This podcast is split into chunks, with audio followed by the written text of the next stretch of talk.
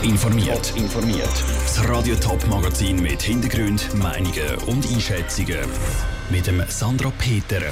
Wie die Chancen für die neue Parkplatzverordnung im Winterthurer Gemeinderat stehen und warum die Klimajugend im Kanton St. Gallen wegen neuer Regeln auf die Barrikaden geht, das sind zwei von den Themen im Top informiert.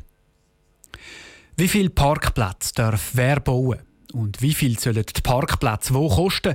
Diese Frage regelt die Winterthur die Parkplatzverordnung. Die Stadt arbeitet an einer neuen Verordnung und das schon seit Jahren. Ein erster Versuch ist vor vier Jahren an der Urne gescheitert. Heute kommt jetzt ein nächster Vorschlag für die Parkplatzverordnung in den Gemeinderat. Vivien Sasso, was ist das jetzt genau für eine Version, die im Gemeinderat diskutiert wird? Die Parkplatzverordnung regelt, wie viele Parkplätze in der Stadt gebaut werden und wie sie bewirtschaftet werden also wie viel sie wo sollen kosten. Die Stadt arbeitet schon seit langem an dieser Verordnung. Die erste Version ist an der Urne abgelehnt worden, weil sie vor allem den Bürgerlichen nicht gepasst hat. Die Verordnung sei zu wenig gewerbefreundlich, ist dort der Tenor. Gewesen. Die Stadt hat darauf aber eine neue Parkplatzverordnung müssen ausschaffen. Auch an dieser hat es Kritik gehagelt. Darum ist dann die zuständige Kommission vom Gemeinderat dahinter und hat einen Kompromiss ausgeschafft. Der kommt jetzt heute in den Gemeinderat. Die Kommission hat ja zehn Sitzungen gebraucht, um den Kompromiss auszuschaffen. Wie sieht denn der jetzt aus? Es ist ein Kompromiss zwischen dem ursprünglichen Vorschlag und den Einwänden von bürgerlicher und linker Seite.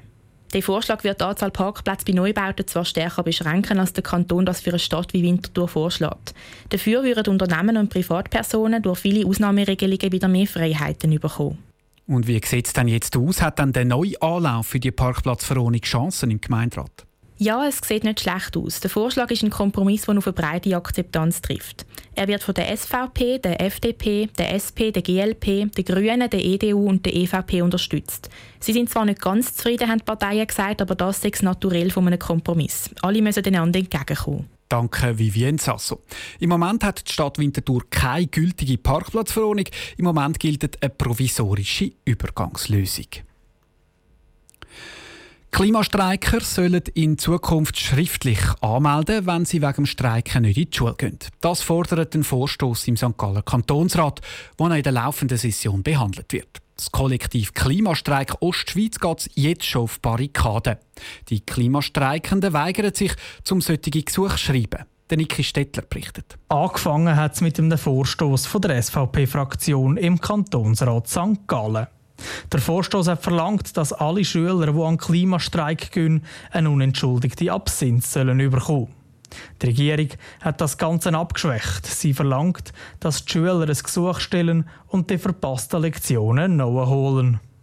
Für die Miriam Ritzwi und der Kollektiv Klimastreik Ostschweiz geht das aber auch zu weit. Es kann nicht sein, dass die musikalischen und athletischen Aktivitäten werden voll zum Günsten gegeben für die Schüler. Das politische Engagement wird nicht gleich behandelt, obwohl man mit das politische Engagement für die Zukunft unserer Generation sorgt.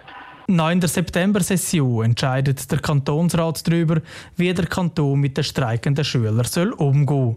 Die Meinungen gehen dabei weit auseinander. Für den SVP-Kantonsrat Sandro Wasserfallen geht die Idee mit dem Gesuch und dem Nachholen zu wenig weit. Wir von der SVP sind mit der Lösung überhaupt nicht zufrieden. Es kann nicht sein, dass ein Kanti-Schüler während der Schulzeit seiner politischen Gesinnung nachgehen und demonstrieren und ein anderer, der muss arbeiten in einem Lehrbetrieb, in Auszubildenden, der hat die Möglichkeit nicht. Wir wollen die Ungleichheit aufheben. Anders sieht das der Max Lemmeier von der SP. Er hat Verständnis für die Schüler. Das ist eine klare Benachteiligung letztlich von politischem Engagement, während das sportliche Engagement dann das musische Engagement fördern will und gut heisst und auch entsprechend entgegenkommen zeigt. Oder?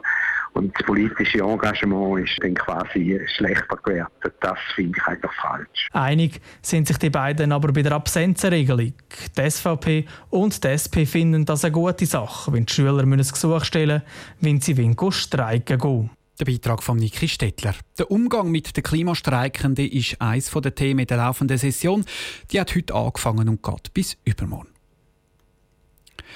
Streichen, panaschieren und kumulieren. Wahlzettel ausfüllen ist für viele keine einfache Sache. Um die Wahl einfacher zu machen, gibt es immer mehr Wahlhilfen in leichter Sprache. Vinicio Melchioretto. Das Stimmvolk soll informiert und parat sein zum Wählen. Dafür hat der Bund aber auch Städte wie Uster und Bülach eine Wahlanleitung in leichter Sprache gemacht.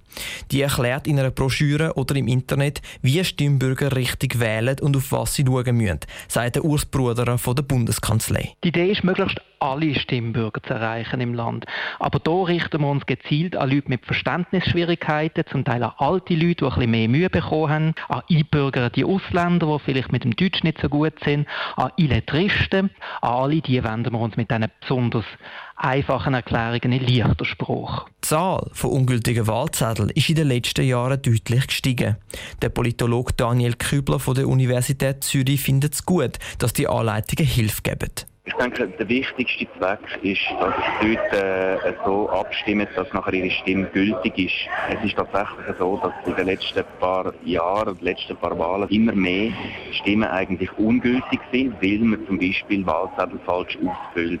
Und es ist sehr wichtig, dass die Leute wissen, wie das geht, damit ihre Stimme nachher tatsächlich ersetzt wird. Die Stadt Uster ist eine von diesen Städten, die Wahlanleitungen in leichter Sprache machen.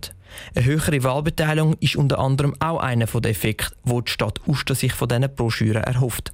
Der Christian Zwinki von der Stadt Uster sagt, dass die Anleitung nicht ganz einfach zum Gestalten war. Die Herausforderung mit der leichten Sprache ist schon, dass man Sachen wirklich vereinfacht und darum zum Beispiel eben der ganzen Komplexheit von einer Materie nicht mehr ganz ins Detail gerecht wird. Also dass durch die Vereinfachung wie natürlich auch ein Stück weit eine verkürzte Perspektive geschildert wird. Der Christian Zwinki rechnet damit, dass rund ein Fünftel der Usterner Bevölkerung die Wahlbroschüre braucht. Der Beitrag von Vinicio Melchioretto.